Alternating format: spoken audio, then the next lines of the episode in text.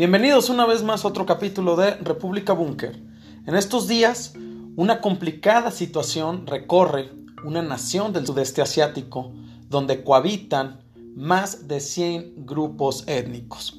Estamos hablando de Myanmar, que se ha convertido en las últimas horas en el foco de atención dado el golpe de Estado que se ha llevado a cabo en aquel lugar. Solo bastó prácticamente una década de haber entregado el poder a un gobierno civil para que el ejército de Myanmar anunciara que había tomado nuevamente las riendas del país. Esta nación, limítrofe con la India, Bangladesh, China, Laos y Tailandia, se vuelve el epicentro de una situación política que puede desestabilizar a la región. Es por eso que el día de hoy tenemos como tema Myanmar, una nación entre la ruptura y la crisis. Hablar de Myanmar es hablar de una nación que llevó el nombre de Birmania, la cual durante la Segunda Guerra Mundial fue invadida por Japón en el año de 1942, donde hubo una revuelta pro-británica que devolvió el control a los ingleses que iniciaron las negociaciones para otorgar la independencia, la cual ocurrió un 4 de enero de 1948. Cuando todo parecía que Myanmar iba con rumbo fijo a la estabilidad después de años de conflictos y luchas internas entre grupos comunistas, arrestos con aquellos que buscaban elecciones democráticas, eh, divisiones étnicas, surge de nuevo este golpe de Estado. Los recuerdos de un país en llamas y el temor al ver vapuleada la transición democrática ponen en jaque al país asiático.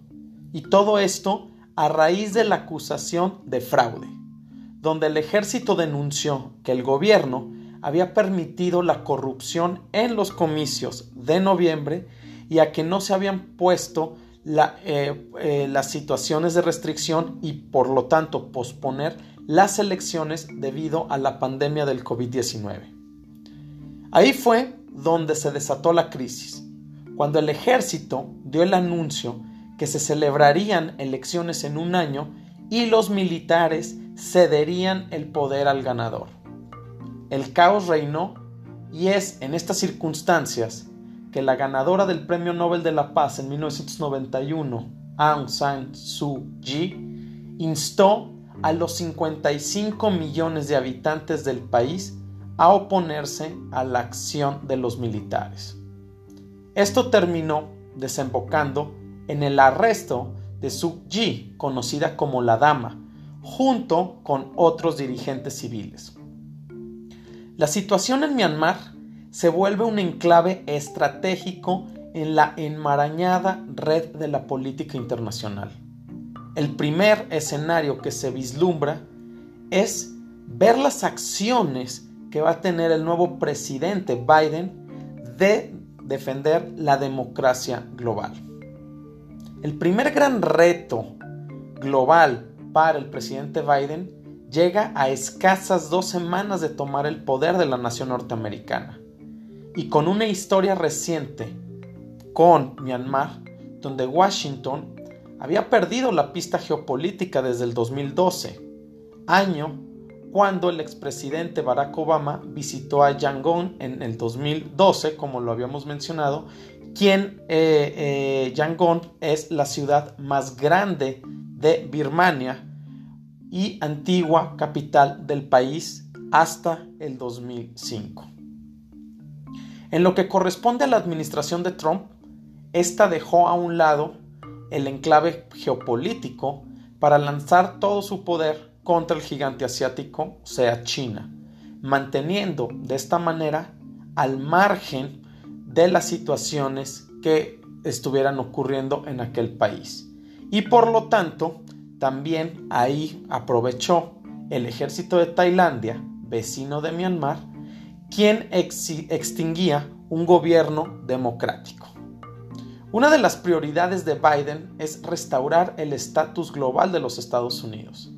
Y con la situación que ahora aqueja Myanmar, parece ser la primera gran prueba de la influencia estratégica que puede llegar a lanzar en Asia. Esto es solo el principio de los movimientos que se espera comiencen a dar lugar en el tablero internacional, pues otros temas hacen una coyuntura con lo que ocurre con este golpe de Estado. Estrecho de Malaca, un punto geográfico de aproximadamente 900 kilómetros de longitud que estratégicamente se sitúa en la punta más al sur de Myanmar.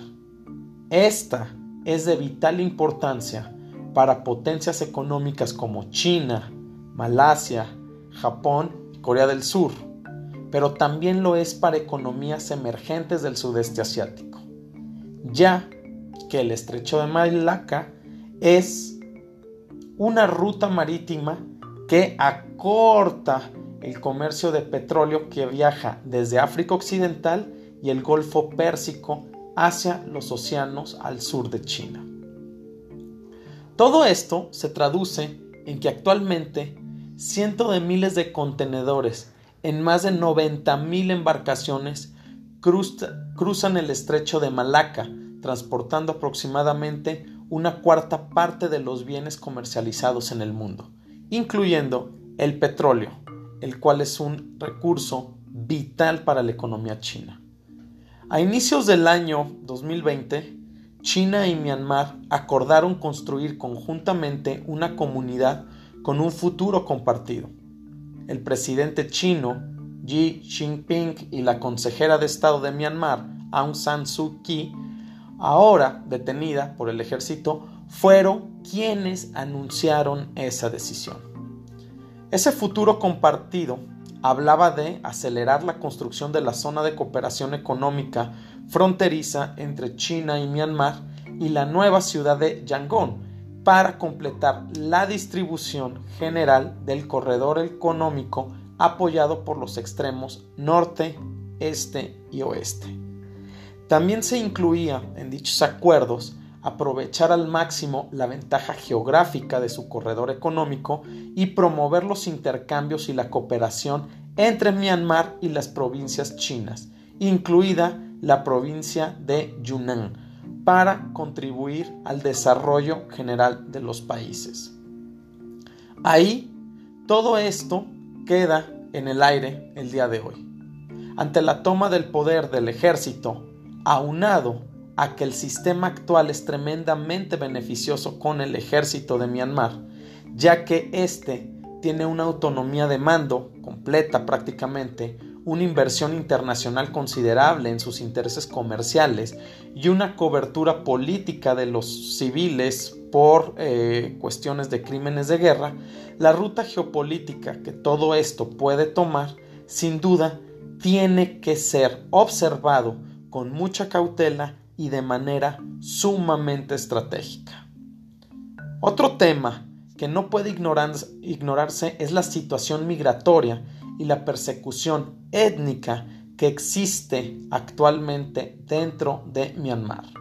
Una tragedia que ha ocurrido en los últimos años con la crisis sobre los Rohingya, ¿sí? una etnia la cual eh, esta persecución ha ido creciendo y el mundo ha sido testigo de cómo miles de personas cruzan la frontera entre Myanmar y Bangladesh a una velocidad que no se producía desde el genocidio de Ruanda. Los Rohingya son una población de casi un millón de personas que viven en el norte del estado de Rakhine, en Myanmar de los cuales 70.000 huyeron del país solo en el año 2017. La situación de los Rohingya es muy complicada porque son una minoría musulmana dentro de un estado budista que no los reconoce como ciudadanos. En esta crisis, Aung San Suu Kyi, o la dama, perdió aliados internacionales, quienes la acusaron de no hacer nada para detener la violación, el asesinato y el posible genocidio al negarse a condenar a los aún poderosos militares que cometían todas estas atrocidades o de dar seguimiento a las denuncias que se hacían con respecto a este tema migratorio y étnico dentro de Myanmar. Las Naciones Unidas tienen mucho trabajo por hacer y sus miembros tienen que poner en la mesa las prioridades para atacar de lleno este problema que sin lugar a dudas puede ser la puerta a una crisis a mayor escala. Es por ello que México, por ejemplo, como miembro no permanente del Consejo de Seguridad de las Naciones Unidas, mencionó que apoyará las acciones multilaterales y regionales para avanzar en ese sentido y respaldará asimismo las acciones del secretario general de la ONU para impulsar a la brevedad un diálogo incluyente y constructivo. La comunidad internacional espera que se logre una solución pacífica frente al conflicto, al igual que se respete el derecho internacional y los derechos humanos, situación que a lo largo de las décadas no ha ocurrido en Myanmar. Muchas gracias por su atención y los esperamos en el próximo capítulo de República Búnker, plataforma geopolítica.